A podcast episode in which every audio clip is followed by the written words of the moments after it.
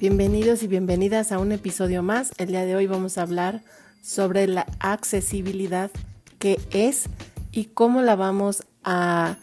descubrir o a plasmar en todos nuestros espacios. Hola a todos y a todas, bienvenidas y bienvenidos a un episodio más. Muchas gracias por estarme escuchando nuevamente. Y en esta ocasión quiero hablar acerca de este tema que es la accesibilidad por un tema personal y pues que la verdad me hizo reflexionar mucho sobre eh, qué tan accesibles son los espacios cuando los diseño para mis clientes y qué tan accesibles son los espacios en donde yo estoy viviendo actualmente, por ejemplo, mi casa o cuando salgo a la calle o en el transporte público en fin, en todos los espacios a donde tú vas, qué tan accesibles son en general para todos. Y el motivo principal por el cual decidí eh, tocar este tema es porque, no sé si ya les había comentado anteriormente, pero mi abuelita tiene 91 años y pues hasta hace unos meses ella usaba su andadera, podía caminar despacito, pero caminaba, eh, se levantaba todos los días ella solita, se baña todos los días solita, tendía su cama, lavaba su ropa, lavaba sus trastes. En realidad, para la edad que tiene, pues es bastante independiente. Y la ventaja de que creo que ella ha sido muy independiente es porque su casa, pues se lo permite. Y la casa de mi abuelita, pues es una casa de un piso, que fue una casa muy antigua, en el terreno en donde ella vive fue una casa que se remodeló, pero que siguió conservando su misma estructura de un solo nivel. Y conforme ha ido pasando el tiempo, incluso ella me lo ha comentado que pues que da gracias a Dios de que ella tenga una casa en donde se pueda mover libremente, en donde no necesite de alguien que constantemente la esté subiendo, por ejemplo, a las escaleras para que pueda subir a su recámara o para que ella pueda acceder a la cocina, eh, como todo está prácticamente en un solo nivel y es una casa pequeña, pues ella prácticamente se puede mover libremente. Aún así, y a pesar de que es una casa de un solo nivel, hace aproximadamente un mes eh, perdió el equilibrio y cayó de sentón sobre una silla. O sea, no fue directamente hasta el suelo, de estar de pie hasta el suelo, estaba de pie y cayó sobre una silla y bueno, a raíz de esto ella empezó a decir pues que tenía bastante dolor, nosotros habíamos pensado pues que se había lastimado algún nervio, pero finalmente se le hicieron unas radiografías y desafortunadamente las radiografías dijeron pues que tenía una fractura en tres vértebras.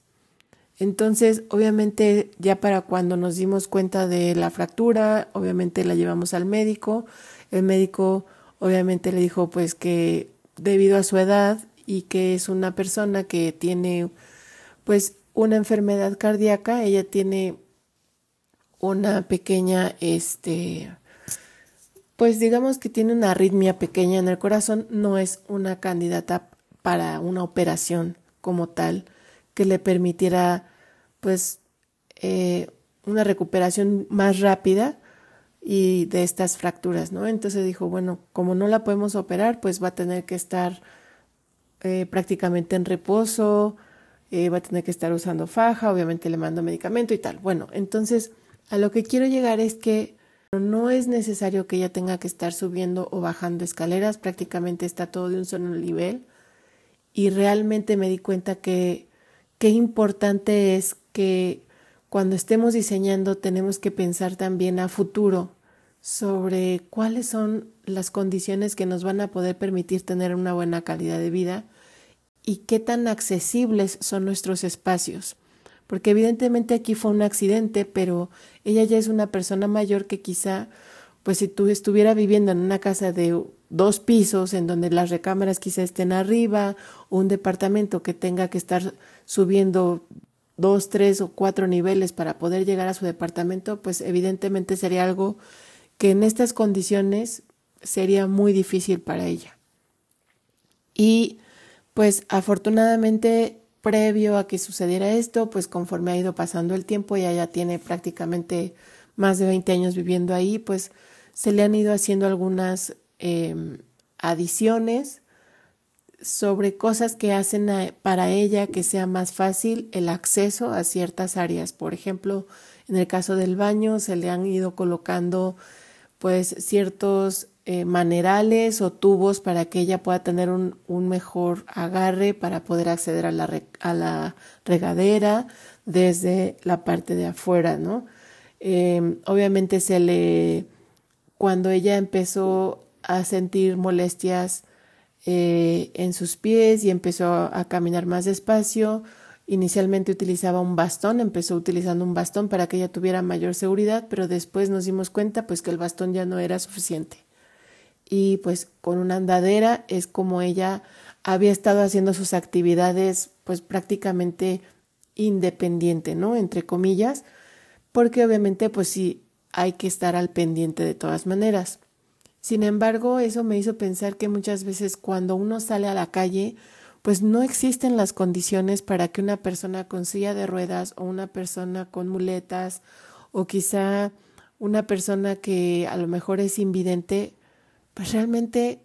al menos en la Ciudad de México hay muy pocas condiciones accesibles para todas estas personas con capacidades diferentes. Y es muy importante que también al diseñar sin importar el tipo de proyecto en el que estemos, pensemos también en que puede haber usuarios con capacidades diferentes, pero que además un usuario que inicialmente está perfectamente sano, que tiene todas sus capacidades motrices perfectas, en algún momento puede llegar a tener un accidente. O a lo mejor puede llegar a usar muletas porque tuvo un esguince, quizá no en ese lugar, en esa oficina, simplemente se torció el tobillo y necesita tener uso de muletas por unas semanas. Y la verdad es que se vuelve muy complicado cuando no tenemos las condiciones adecuadas. Entonces, el día de hoy quería comentarles, además de este tema que pues es bastante personal y que me hizo,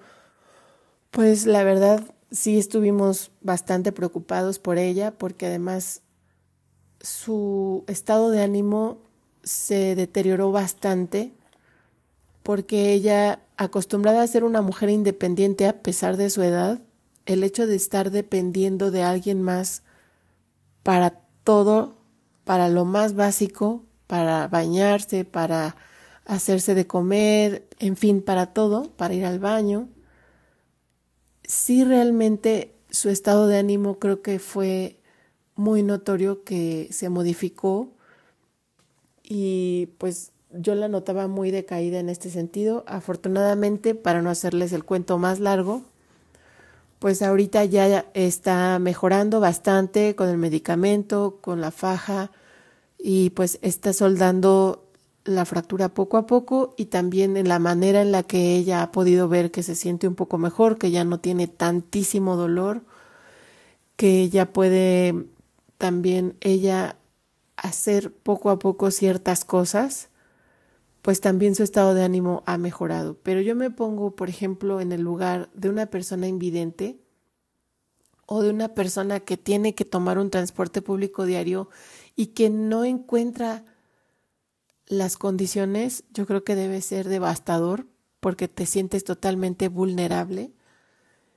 más de lo que ya eres cuando estás en la calle, ¿no? O sea, de por sí en México ya es bastante, eh, tienes que estar pues observando, ¿no? Todo tu alrededor porque em, una cuestión de inseguridad o porque a lo mejor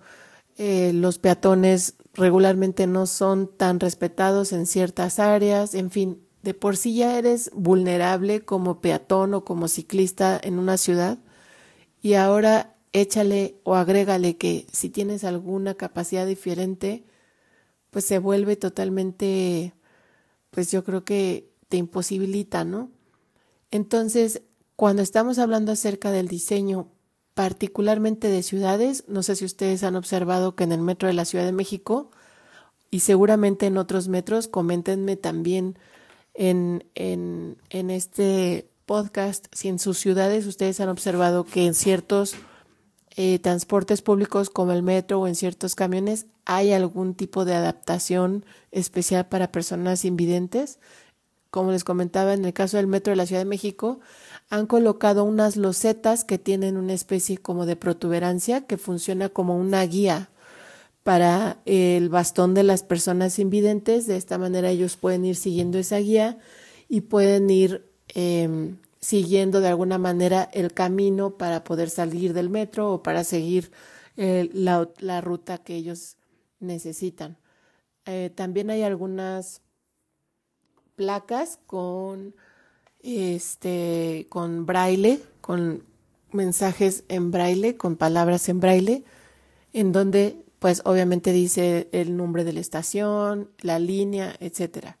Pero realmente creo que no son suficientes los esfuerzos que se han hecho hasta el día de hoy, incluso solamente observando las banquetas, por Dios, hay veces que ni siquiera caminando este estás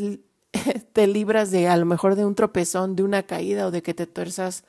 un, un tobillo, ¿no? O a lo mejor coladeras que no están en su lugar o coladeras que tienen la tapa chueca, que si la tienen que o que tiene un hoyo, en fin, o sea, son un montón de cosas en las que yo he estado observando que digo, es que de verdad debe ser un triunfo poder moverte en una ciudad que no es tan planeada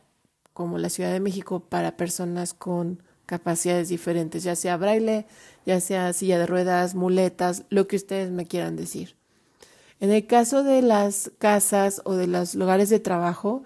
hay muchas cosas que se pueden hacer, como les comentaba, hay ciertos barandales que se pueden colocar para poder hacer más accesibles las áreas. Se pueden modificar las alturas de los muebles para hacerlos más accesibles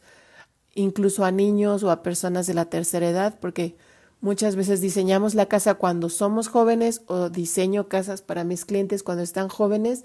pero quizá cuando ellos ya son mayores y siguen viviendo en esa casa, pues se dan cuenta que hay ciertas condiciones que tienen que cambiar. Además de este tipo de barandales, obviamente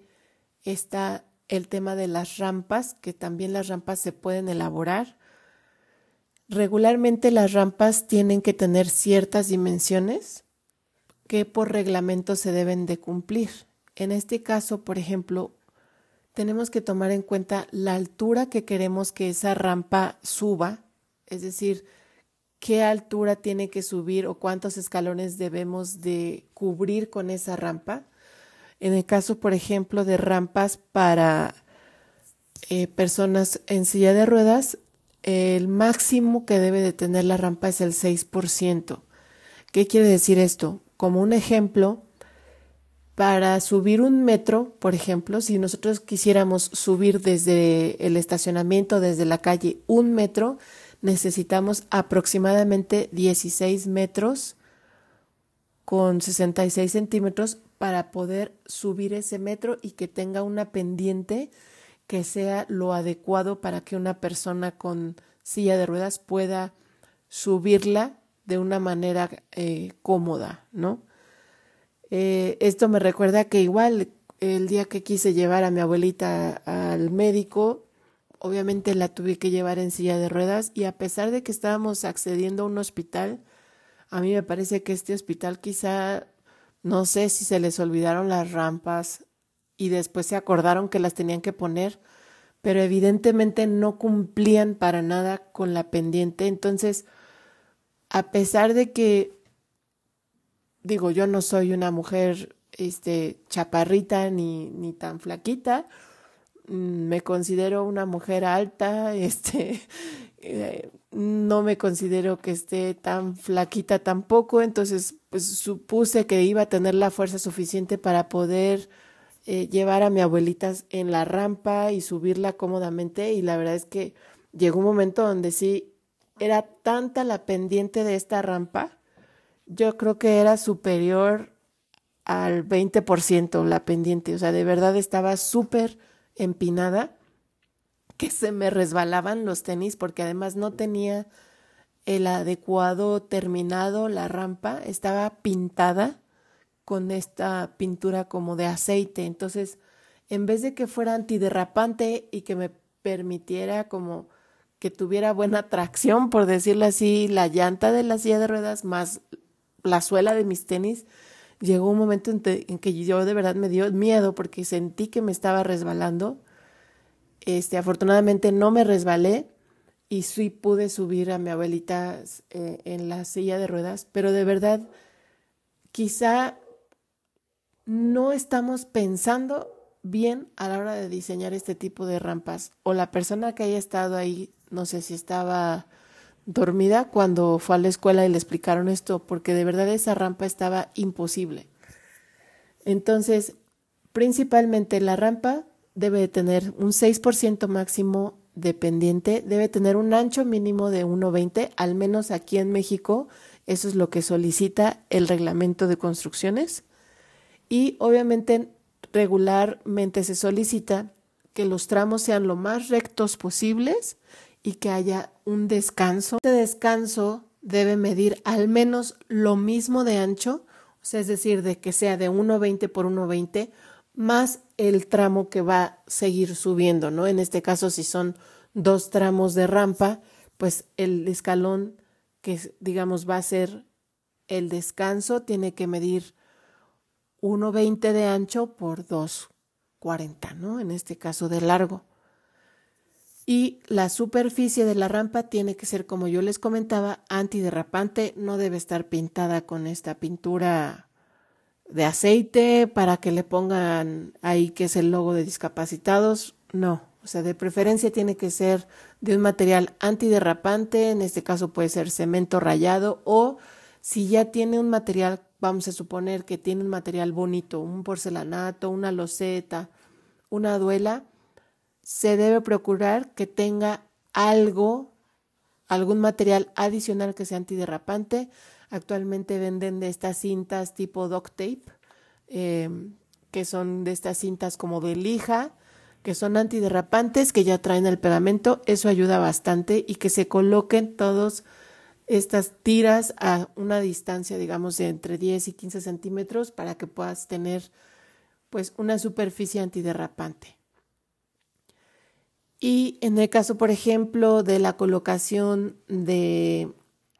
los barandales, también tienen que tener una medida específica. En este caso se considera que los barandales deben de tener una altura no mayor a los 90 centímetros para que sea su, una altura que sea accesible tanto para adultos como para menores y eh, regularmente puede haber un barandal a 90 centímetros y quizá uno más abajo, a 15 centímetros más abajo. Y también eh, debe de estar, pues obviamente con un acabado liso, regularmente se hacen de acero, puede ser acero pintado o puede ser acero inoxidable o también los hay de aluminio. Y principalmente tienen que estar fijos perfectamente bien con taquetes expansivos o eh, fijos a la pared con taquetes normales si es pared de concreto, o con unos postes que vayan taqueteados al piso también, de tal manera de que estén muy bien sujetos y que no exista el riesgo de que se puedan venir con, con, con el peso de la persona a la hora de que se está apoyando, ¿no? Regularmente también se considera eh, la accesibilidad para personas con bastón o para personas con andadera,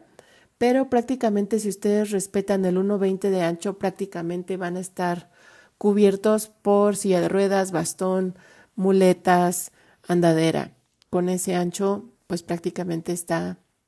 está libre, ¿no? El espacio y está cómodo para que una persona pueda accesar. En el caso, por ejemplo, de las puertas, también se sugiere que tengan cierrapuertas, pero también deben de cumplir con el ancho mínimo de un metro en este caso para que pueda accesar obviamente una silla de ruedas. En el caso de los baños, pues también, ¿no? Se procura que la puerta sea lo suficientemente amplia y que tenga el espacio para que pueda entrar una silla de ruedas. Quizás si tu departamento o tu casa para una persona mayor no es posible por el tema de espacio que entre la silla de ruedas completa, lo que puedes hacer es lo que yo te comentaba que hicimos nosotros, es que la silla de ruedas puede quedar fuera de la puerta del baño, pero sí le puedes colocar estos barandales que yo te comento para eh, poderla eh, apoyar a la persona y que tenga mucho más lugar de apoyo. Igual estos barandales, pues también te sugiero que los coloques con taquetes expansivos o con taquetes al muro de concreto de, de tabique o de block. En caso de que tú notes que a pesar de que estás poniendo el taquete, no tienes la suficiente fuerza y tiene bastante movimiento, incluso hay veces que hasta se salen, ya una vez colocados los taquetes, se salen con todo y el tornillo. Existen eh, unos anclajes químicos. ¿Qué quiere decir esto? Son productos que existen en el mercado que son una especie de, bueno, vamos a llamarlo resinas, pero en realidad son eh, sustancias químicas que regularmente vienen con dos componentes o un solo componente que a la hora de aplicarlo se combinan estos dos componentes y crean una reacción en donde se adhiere muy bien a la pared, digamos, ya hiciste el hoyo de tu, con tu taladro, inyectas este, este líquido o esta sustancia y posteriormente puedes poner tu taquete y haz de cuenta que como si estuvieras poniendo cemento líquido que se va a eh, agarrar perfectamente bien del bloque o del tabique que ya está en el muro, eh, es tal la reacción química que hace que prácticamente ya no vas a poder sacar de ninguna manera ese taquete y entonces sí ya vas a poder atornillar con toda confianza este tu accesorio, ¿no? El tubo o el maneral que tú necesitas. Acá en México, digo, no es comercial, pero la verdad es que el que yo he usado, que ha funcionado muy bien, porque incluso lo utilizamos para un anclaje de unas vigas, es de la marca Zika, pero hay de muchísimas marcas. Eh, seguramente en Estados Unidos debe haber muchísimas más eh, opciones de este tipo de anclajes químicos. Yo te sugiero que vayas a alguna tienda especializada. Eh, de este tipo de aditivos para el concreto o acá en México hay tiendas especializadas de Zika, ahí te pueden decir cuál te puede funcionar. También va a depender del tipo de material de tu muro. Este que utilicé, te comento que fue como para un muro de block y estuvo súper fácil de aplicarlo. Obviamente leímos las instrucciones y todo y lo aplicamos tal cual decían las instrucciones y funcionó de maravilla. Em, ¿Qué más? Pues ya hablamos de los barandales, anchos de rampas, em, pendientes. Pues principalmente es eso, es tener en cuenta que quizá incluso nosotros, aunque estemos perfectamente sanos, y ya me pasó, en la pandemia igual, eh, sacando a pasear a mis perros, estábamos en un jardín que queda aquí a la vuelta de, la casa y hay como de estas montañitas, ¿no? Que ya están pues con pasto y todo esto y estábamos jugando y a la hora de que subí, obviamente no había calentado como de, se debe de calentar antes de correr o antes de trotar y sentí pues un fuerte tirón en la pantorrilla, en la parte de atrás, como digamos si vienes de la corva, de la rodilla hacia abajo, en la pantorrilla, justo en la parte de atrás. Se los juro que yo escuché como si se hubiera roto algo. Yo dije, ya me rompí algo, un tendón o algo, porque fue el ruido como un tronido y de inmediato fue un dolor muy intenso que tuve que incluso detenerme así de golpe. Y bueno, conforme fue pasándome el dolor, me di cuenta que no podía caminar normal y me tuve que regresar a la casa. Obviamente, pues metí a mis perros, tengo dos perros, al patio y cuando eh, hasta ese momento me cayó el 20 que dije, o sea, tengo muchas escaleras en mi casa.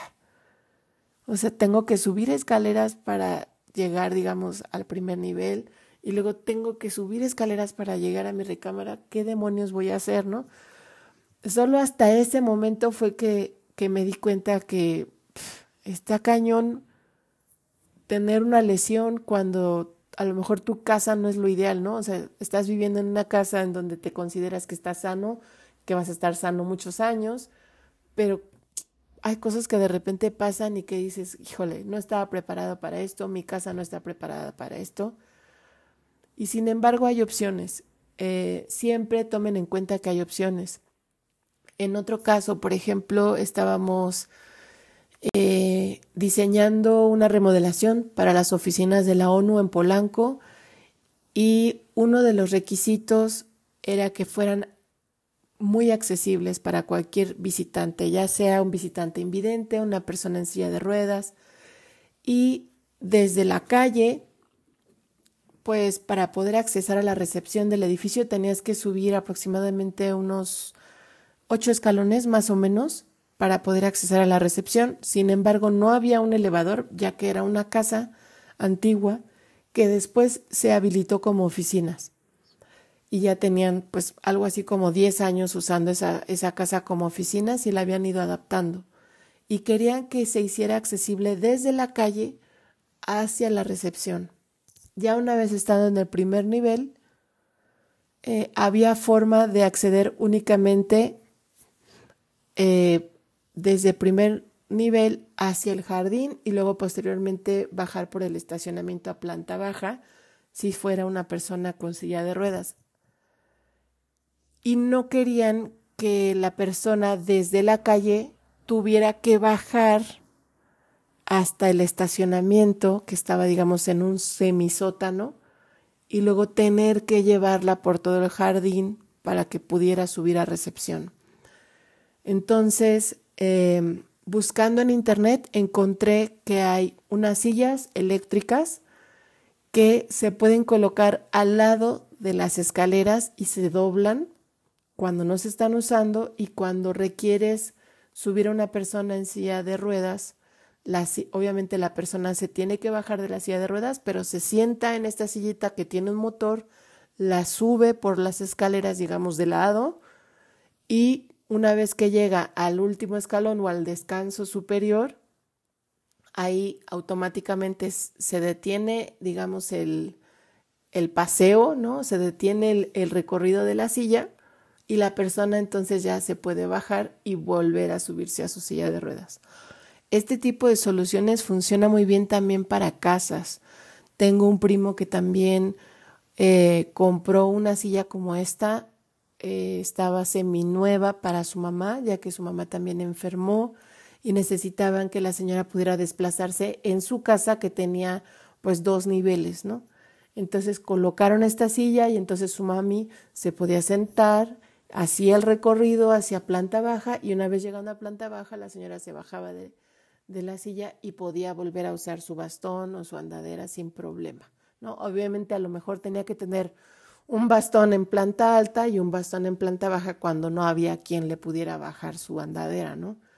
Pero eso le permitía poderse desplazar en toda su casa con toda comodidad, bajar a la cocina, bajar a lo mejor a, la sala, convivir, etcétera, y cuando ya se quería ir a dormir simplemente se subía en la silla. No son sistemas complicados de instalar, únicamente requieres de un, eh, sistema que es como una especie de brazo, que es el que va cargando la silla y que va llevando la silla por todo el recorrido de la escalera. No necesariamente la escalera tiene que ser en un solo tramo recto, puede ser en U, puede ser em, en dos tramos también. En fin, hay muchísimas soluciones para poder hacer este que esté accesible toda la casa a las personas mayores o a las personas con capacidades diferentes. Em, principalmente la idea de este episodio, que espero que se hayan quedado con ello, es que em, es importante que se busque la forma de poder hacer que nuestros espacios sean accesibles para todos y para todas y que también nosotros pensemos que en algún momento pues vamos a llegar a ser personas mayores con suerte, ¿no? O que quizá en algún momento de la vida, pues puedes sufrir un accidente y a lo mejor vas a necesitar usar muletas algún tiempo o qué vas a hacer, ¿no? ¿Qué soluciones puedes dar? Ir pensando antes de que necesites la solución, ¿no? O sea, ir pensando, ir previniendo antes de que suceda. Y pues obviamente tomar todas las precauciones en casa para no sufrir accidentes, obviamente colocar barandales en donde hay algún tipo de riesgo, sobre todo si tienes personas mayores en casa, si tienes niños pequeños en casa.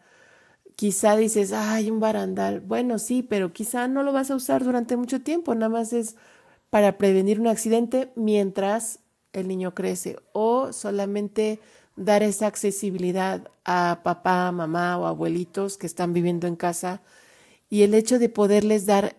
esa seguridad, a lo mejor solamente es colocando un barandal, va, a lo mejor para ti es una pequeña inversión en comparación con la gran seguridad que le puedes dar a esa persona y la gran libertad que le estás aportando de que pueda vivir su casa o que pueda vivir el espacio de la mejor manera posible.